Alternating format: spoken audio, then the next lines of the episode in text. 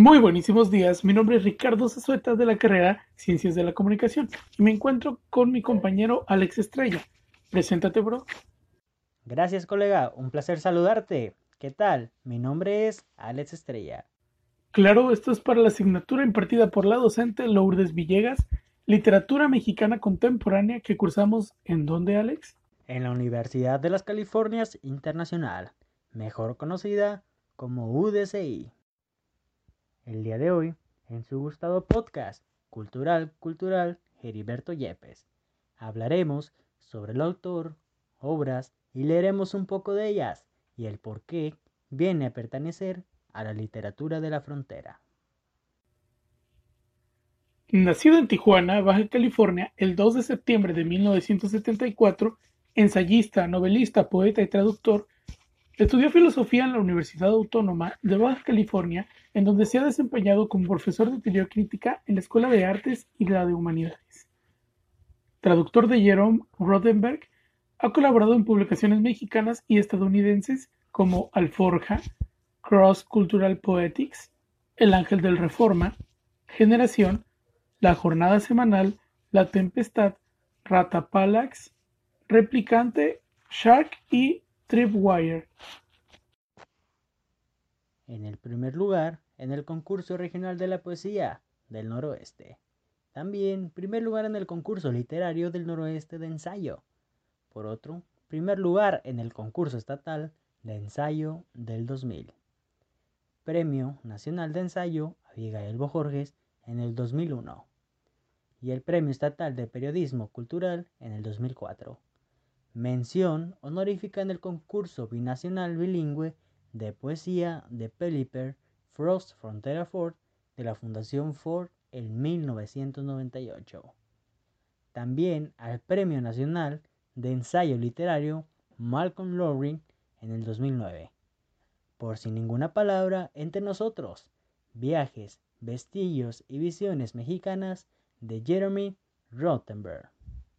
Algunas de sus obras publicadas son México Conceptual del 2017, Tijuanologías del 2006, Aburto, novela en el año 2005, el libro de la post poético de Heriberto Yepes en el 2012. Escritos heteróclitos del 2002, Cuentos para oír y huir al otro lado del 2002, Luna creciente contra poéticos norteamericanos del siglo XX, de la crítica literaria en el año 2002, Ensayos para un desconcierto y alguna crítica ficción en la crítica literaria en el año del 2001. Entre las características de su obra destacan las realidades de la vida de la frontera, pues no teme hablar de drogas, de delincuencia, también un uso de anglicismos que denotan la cercanía a la frontera. Hay incluso en sus escritos cierto repudio al pochismo. Incluso afirma a la franja fronteriza como un espacio donde, según sus propias palabras, se hacen más evidentes las asimetrías, desigualdades y repulsión entre culturas. Otra de sus características corresponde al momento postmoderno. También recrea narrativas de discursos con sátira de la existencia transfronteriza. Ahora les voy a presentar uno de los fragmentos más importantes. Una de las publicaciones más famosas del escritor fue Tijuanologías. Personalmente, no he tenido amor más grande en mi vida que la pasión confusa que experimentó por Tijuana. Una obsesión que no incluye la crítica y que más bien alienta el repudio paulatino, a Tijuana que se le ama con locura, a modo de amor narcótico. Tijuana es adictiva. Ninguna ciudad mexicana ha despertado más el morbo que la Ciudad de México o Tijuana.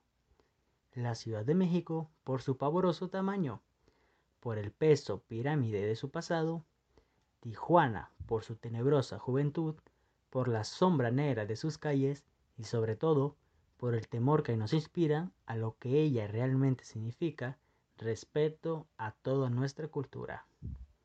Una ciudad con todo el futuro del mundo globalizado, pero sin ningún porvenir, como toda ciudad que se vive hasta lo más profundo. Para cerrar, me gustaría leerles un poco de su poesía. Después de atrapar al ilegal, lo metieron a un lugar donde no le dieron agua en un día y medio. Temiendo que alguno de sus compañeros hacinados quisiera golpearlo para confiscarle los miedos, no le dieron agua. En dos días no le dieron agua. No te preocupes, muy peores desiertos he visto. Así de simple, así de terrible puede ser la sed la sed de todo lo que no se tiene. Puede erigirse ante nosotros como un roble siniestro y confiscarnos el habla. Ser ilegal en el planeta Tierra. Ser ilegal ante Dios.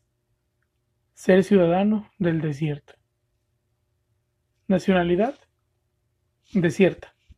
Sin derecho a tomar agua. ¿De dónde nos vendrá todo esto? ¿De dónde tanta legalidad a la existencia? Vaya, qué sorprendente esas características de este increíble autor. Y sobre todo, qué claridad de poema nos acabas de presentar, compañero. Bueno, por último, como tal, Yepes es un escritor importante, ayudando con sus ensayos y crónicas a colocar la literatura fronteriza en un lugar alto, no solo por los reconocimientos obtenidos, sino por su forma de escribir la verdad fronteriza con un toque de sátira. Nosotros estamos complacidos de haber estado con ustedes y esperemos que se queden con algo de todo lo que mencionamos. Gracias por escucharnos.